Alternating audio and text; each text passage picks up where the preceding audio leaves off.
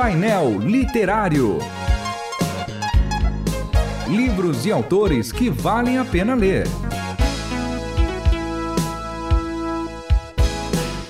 Painel Literário. Sejam todos bem-vindos ao painel literário mais uma vez, continuando a conversa da semana passada, que rendeu tanto que eu falei, ué, meu Deus, passou da hora, né? Vai voando, porque essas crises existenciais são muito agudas, né? Sim. São muito fortes. E a gente está falando sobre o livro A Ovelha, o Pastor e o Lobo, da editora Tove, lições práticas para as crises de hoje, do pastor Dilson C.S. Nóbrega. É, essas, essas crises são muito agudas, né? Sim. E a gente realmente perde o, o sentido das coisas todas. Sim. Mas quando a gente pega o, o Salmo mesmo, a gente tem uma tradução bem antiga que é o Senhor é meu pastor, E nada me falta. nada me faltará. Então É. as pessoas já usaram isso com outras teologias, dizendo que eu vou né? ter tudo, eu vou ter carro, eu vou ter casa, Uma eu vou viajar isso. praia, é alguma coisa assim. Mas me parece que uma boa tradução é aquilo que eu não tenho, eu Sim. não sinto falta. Quer dizer, Exatamente. eu não preciso daquilo que eu não tenho. Exatamente. Né? E isso vai de encontro com, Com o que você falou na semana passada sobre vocação, Uhum. de de repente olhar a, a- a- amigos ou colegas de mesma turma Uhum. que estão numa outro lugar e você fala, poxa, se eu tivesse seguido e saído da minha vocação e ido por esse caminho, talvez eu estaria bem também. Sim. né? Mas na sua vocação, parece que esse primeiro versículo vai te levar nesse lugar. Essa é minha vocação Uhum. e ele me dá aquilo que eu preciso e o que eu não preciso eu não tenho, ele não vai me dar. É mais ou menos isso aí? Exatamente, né? É a questão da satisfação plena em Cristo Jesus, né? Então, Davi fala isso, né? Davi fala, não me dê tanto ao ponto de eu- o meu coração se desviar, nem pouco ao ponto de eu negar a minha fé. Então, o ponto é que você encontra gente abastada que é carente. E você encontra gente que não tem muito recurso que é satisfeito. Então o problema não está nas coisas, né? Está nesse vínculo, nesse relacionamento com Deus. Que lá na primeira parte a gente falou sobre isso, né? Quer dizer, não são as pessoas que te machucavam, Sim. mas aquilo que vinha pra você e como você reagia a esse tipo de coisa, né? Eu acho que também hoje eh, Deus permitiu essas dores para derrubar alguns ídolos do nosso coração, do meu coração. O ídolo da aprovação das pessoas, o ídolo de que eu estava saindo do mestrado. Então eu estava muito afiado teologicamente, eh, não tinha ninguém naquela época, no contexto que eu liderava, perto, assim, academicamente, perto do nível que eu estava trazendo para a igreja. E isso gerou, pra, de, de alguma maneira, alguns, algumas vaidades no nosso coração. É, a, a vaidade da língua, né, do conhecimento da língua, a vaidade da exposição bíblica, a vaidade de onde eu vinha, de onde eu tinha estudado, né? Então, assim, parece que Deus olhou assim, esse cara tá muito idiota, assim, tá vaidoso, né? Se É, perdeu, mané. Pois é. Vai perder. Era, cara. era humilde antes, porque eu sou um cara, sou africano de Ango- Angola, e eu sou um cara que aos 16, 17 anos estava orando à madrugada no banheiro, pedindo a Deus, usa a minha vida, eu quero ser um homem de Deus, usado pelo Senhor e tal, né? E não tinha nada disso. Depois a gente vai para fazer teologia e fica idiota, né? Começa a ficar bobo, né, mano? Exatamente, todo vaidoso. Aí Deus permitiu, né, que seus servos, é, Ciro, né, seus servos usassem então a espada para Nabucodonosor, Ciro, Manassés.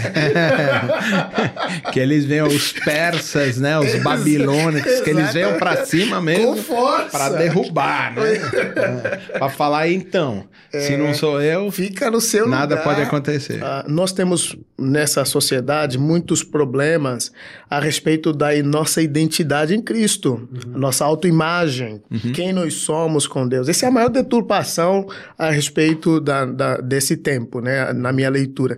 Então, é, é, os sofrimentos servem para isso. Eu estava lendo um livro que me reafirmou que a gente está pensando, né, porque a gente analisa nossos sentimentos do ponto de vista da palavra de Deus, isso é uma coerência que outros irmãos também já passaram por isso no passado, né? E aí ele falava que às vezes a gente, às vezes a gente ganha e às vezes a gente aprende. Naqueles quatro anos que eu estava pastoreando sozinho naquele contexto, é, para mim era um contexto só de derrota, não tinha valores que eu podia trazer. Hoje pastoreando uma outra é, comunidade, se conectando com outros colegas, eu percebi que essa minha experiência tem servido, inclusive, para ajudar colegas a não serem tão idiotas como eram lá atrás. Para tomar cuidado, que às vezes Deus usa a, a igreja para for, forjar um pastor. Você precisa de uns barbudinhos para falar, mano, põe o pé no freio aí, é rapaz. põe o pé no freio aí, né? Precisa. Precisa, que o bicho é ansioso, né? É verdade. Mas no meio dessas lutas todas, eu vejo o próximo próximo versículo. Sim. Versículo. Me chama muita atenção, até porque ele fala que ele vai colocar a gente em águas tranquilas, né? Sim. É, e essa questão da ovelha ter muito medo da própria vida, porque, até por causa das dores, das angústias, Sim. o medo de, do inesperado e tudo mais, uhum. a ovelha tem muito. E, e, eu li uma vez um comentário que dizia que a ovelha tem tanto medo que se ela tiver num lugar onde a cachoeira faz muito barulho, ela não chega perto para tomar água. Sim. Porque faz muito barulho e assusta ela. Sim. Sim. Então ela morre de sede perto, mas, mas ela não vai por causa do barulho. Tem mais um e elemento quando... nisso. E, é. ah, o nariz dela é muito perto da boca. Ah, o, o, narizinho, não é, a estrutura não é parecida com a nossa, que uhum, tem essa, uhum. a parte superior. Ela é muito perto, então a água agitada leva água no nariz também.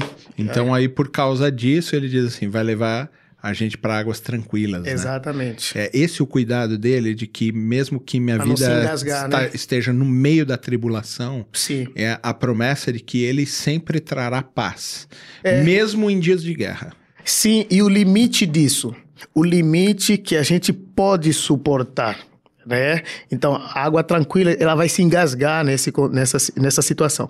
E aí, então, nisso, Deus tempera também o que a gente consegue enfrentar e, e, e não, e não enfrentar. Então, era suportável o que a gente estava passando. Hoje, eu, o Dilson que está olhando para aquela versão do Dilson lá, fala, cara, meu, era suportável, até faria algumas coisas diferentes. Mas quem está lá acha que eu estou na tempestade e eu vou morrer. Né? É, uma das coisas que eu digo sempre para as pessoas, o David está aqui, já foi aconselhado por mim também. Uhum. Eu digo assim: nunca se toma decisões difíceis no momento da tribulação, sim. porque vai fazer besteira. Vai, com certeza. Tem que esperar as águas tranquilas chegarem. Sim. Quando a gente está em calmaria, aí sim a gente tem noção do que está acontecendo Clareza. e aí pode tomar decisões sim. que são definitivas. Sim. Isso também acontece com, com qualquer movimento, sim, não é? Sim. Precisa esperar um pouco da calmaria. Passar. É, é. O sangue esfria, a gente consegue ter um pouco mais de sabedoria, né? Porque esses sentimentos, eles são temporários. Esses sentimentos, inclusive da angústia, são por um momento.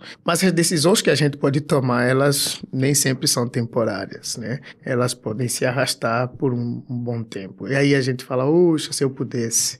É. Tem gente que está ouvindo a gente agora uhum. e está com medo. Está com o coração cheio de culpa. Por quê? Porque acredita em Deus. Uhum. E muitas vezes acredita que por andar com Deus não vai passar algum tipo de problema, porque Deus vai sempre intervir. Ele sempre vai intervir mesmo. Sim. Mas o passar por dificuldades não tem muita relação com ah, ah então eu estou pecando, ah, então eu estou fazendo alguma coisa errada, ah, então eu, eu sou culpado do que está acontecendo e as pessoas vão se martirizando e se angustiando com isso. Passar por muitas tribulações faz parte da vida como um todo. Sim. Não que os pecados não tenham a ver, é óbvio Sim. que tem, mas muitas vezes as pessoas estão culpadas por isso, mas, mas é só parte da vida. É, é porque as pessoas estão.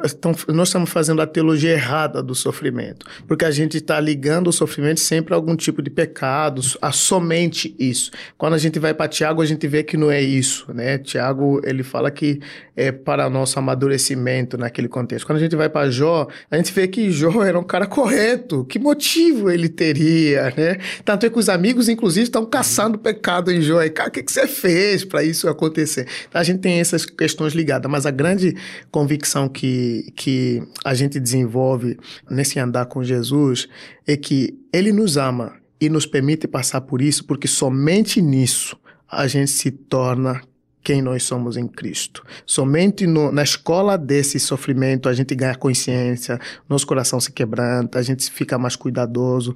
Deus usa isso que dói muito para a gente para nos forjar a imagem do seu Filho Jesus Cristo. O filósofo Soren Kierkegaard, né? ele diz isso que é bom.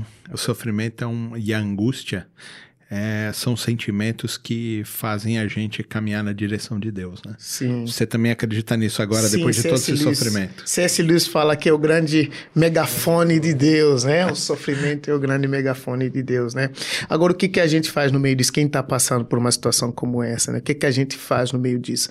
É uma grande oportunidade para a gente se submeter a ao cuidado de Deus no sentido assim, não tome decisões, se dedique à oração, se dedique a alimentar a sua alma, a ganhar força por meio da palavra de Deus. Estude ah, um livro que as pessoas, ó, eu falando de outro livro, inclusive, que é essa, a Imitação de Cristo, um livro, um clássico. livro apropriado para sua alma quando você está passando por um tipo de situação como essa. Não sei se vocês concordam também. O que, que eu faço quando eu sofro, quando a gente está passando por situações bem desagradáveis?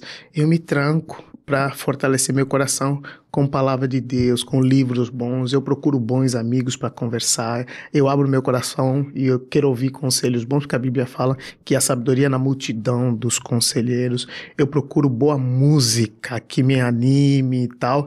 E, e essas coisas, essas práticas de sobrevivência podem de alguma maneira ajudar também quem está passando por isso. Mas se você fosse indicar o seu livro para alguém, seria para quem? Ah, seria para líderes, sejam esses eclesiásticos ou não.